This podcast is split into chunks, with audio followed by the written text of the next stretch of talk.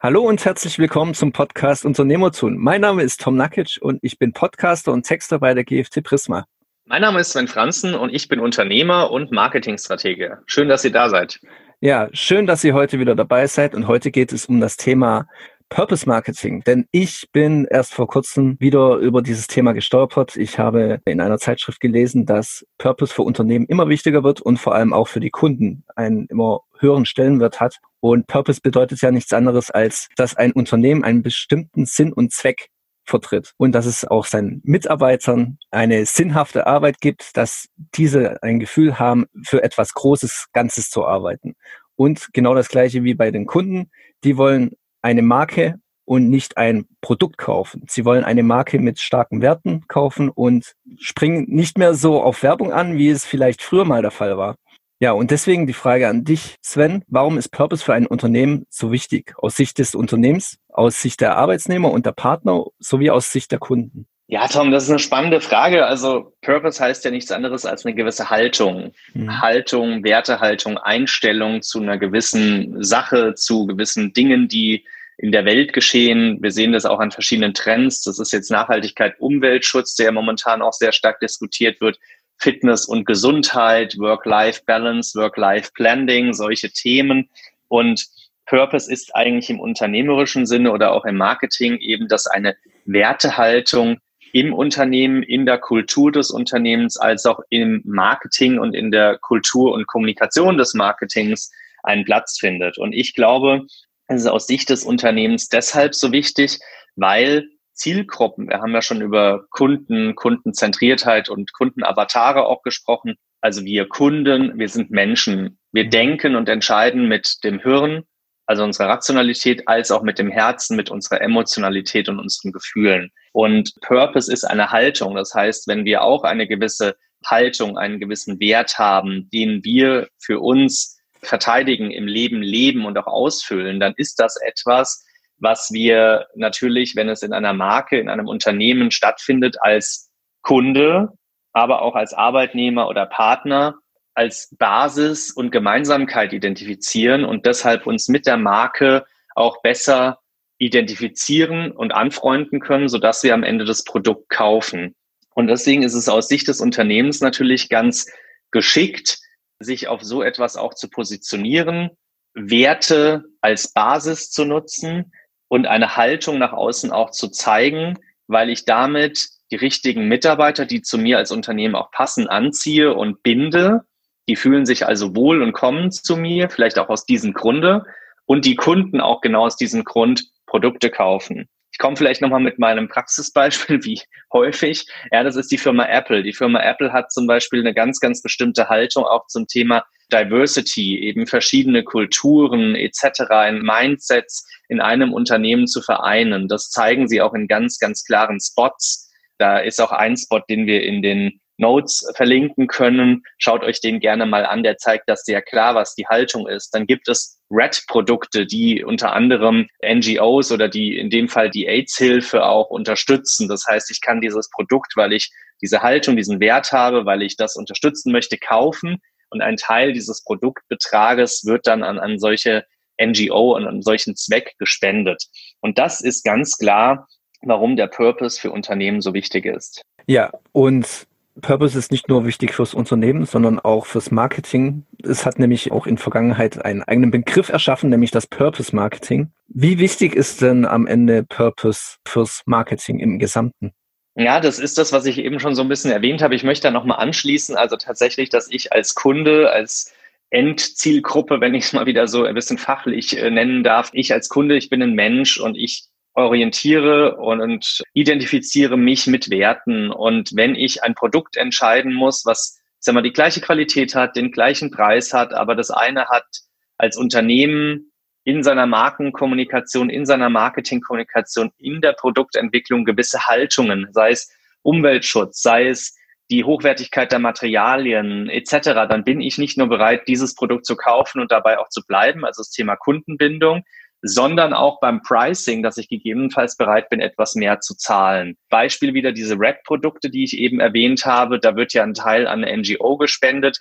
mir ist das wichtig, das ist ein Wert, den ich vertreiben oder verkörpern möchte, so nach dem Motto auch Pay it forward. Das heißt, ich kann mir solch ein Produkt leisten, nutze aber diese Produktlinie, die dann auch eine NGO mit unterstützt durch meinen Kauf und habe quasi ein neues Produkt oder ein neues, neues Technik-Future für mich, habe aber zugleich auch eine NGO unterstützt, was meinen Werten gleichkommt. Und da wir sehr stark mit dem Herzen entscheiden und auch von Emotionen geleitet werden, gerade bei Käufen haben wir auch emotionale Impulse, ist es sehr wichtig, in der Markenkommunikation eine gewisse Haltung einzunehmen und diese Haltung auch immer wieder zu kommunizieren. Was nicht sozusagen empfehlenswert ist, ist die Haltung ständig zu ändern, weil dann kann sich ja meine Kundenzielgruppe gar nicht daran orientieren und auch nicht sicher sein, dass ich wirklich langfristig diese Thematik auch unterstütze und dafür stehe. Das ist also schon eine Sache, die über eine gewisse Zeit laufen sollte. Genau, sonst wäre es auch wenig glaubhaft, wenn immer von einem Purpose oder einem Unternehmenszweck und Motto gesprungen wird zum anderen. Google zum Beispiel hat schon lange das Motto, dass, ich kann es mal zitieren, das Ziel von Google ist es, die Informationen der Welt zu organisieren und für alle zu jeder Zeit zugänglich und nutzbar zu machen. Und ich denke, jeder kann dem zustimmen. Das ist der Unternehmenszweck von Google. Sie wollen einen Informationen bereitstellen und diese auf der ganzen Welt frei zugänglich machen. Diesen Purpose, den haben sie ja nicht erst seit gestern, sondern den haben sie vermutlich schon mit ihrer Gründung bestimmt. Wie können Unternehmen generell einen passenden Purpose oder Unternehmenszweck finden und dann auch glaubhaft vertreten? Da habe ich eine ganz, ganz persönliche Meinung zu. Vielleicht sagen jetzt viele Hörer, ach, das ist ja komisch, das geht bestimmt auch anders. Ich glaube, das kannst du überhaupt nicht finden oder passend bestimmen, sondern ich glaube, einen Purpose musst du auch vertreten. Das heißt, den hast du schon in dir. Du musst also mhm. in dich hinein hören. Was beschäftigt dich momentan? Wofür stehst du? Wir sehen das momentan ganz gut, glaube ich, an den Startups und auch an den Neugründungen. So viele Startups sei es jetzt zum Beispiel, dass es eine Pizza oder irgendwelche Art von Backwaren oder auch Pastawaren ohne Gluten gibt, weil vielleicht der Gründer Glutenunverträglichkeit hat. Also ist sein Purpose, ich habe ein Problem, mich richtig gescheit zu ernähren. Ich darf nicht alles zu mir nehmen aus einer gewissen medizinischen Veranlagung heraus. Und aus dem Grund möchte ich jetzt ein Produkt schaffen, um allen Menschen, denen es genauso geht wie mir, eben da ein bisschen zu helfen und unter die Arme zu greifen. Also das ist so ein typischer, so eine Haltung, so eine Wertehaltung äh, und auch natürlich damit verbunden die Story und Motivation, die da auch so zu Unternehmensgründungen oder Neuprodukten führt.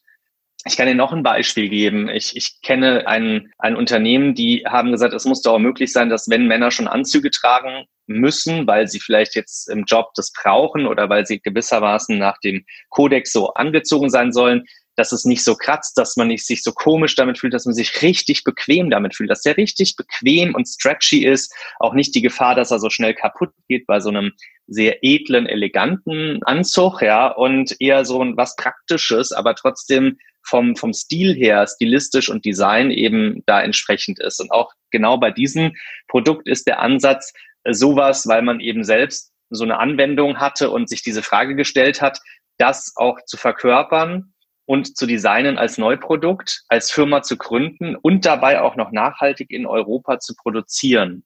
Und genau diese Themen, so ein Thema Nachhaltigkeit, ich möchte den Menschen etwas Gutes tun, ich möchte sie nach vorne bringen, ich möchte ein Problem, was eine gewisse spezielle Zielgruppe hat, lösen. Das ist für mich die Grundlage des Purpose, einer Wertehaltung, einer Haltung, die ich als Unternehmen und als Marke vertrete. Das ist aus meiner Sicht der Grund, warum viele Startups gründen, und es ist im Übrigen auch, da schließt sich der Kreis, das typische Vorgehen im Marketing, wie wir ganz rational vorgehen, wenn wir uns eine Kundenzielgruppe nehmen und uns überlegen, was ist deren größter Schmerz und Herausforderung und wie können wir es lösen und damit einen Nutzen auch kommunizieren für unser gutes Produkt, das den Nutzen auch bringt. Und Purpose ist quasi nur die Weiterführung, dass ich vorher diese Motivation, diese Wertehaltung schon hatte und die eben auch in meiner Gründung und Kommunikation nach außen thematisiere. Ja, es soll thematisiert werden, aber es soll natürlich auch nicht den Kunden aufs Auge gedrückt oder unter die Nase gerieben werden. Deswegen, ja, wie wird denn so ein Purpose, äh, diese Werte eines Unternehmens sinnvoll in einer Marketingstrategie eingebunden?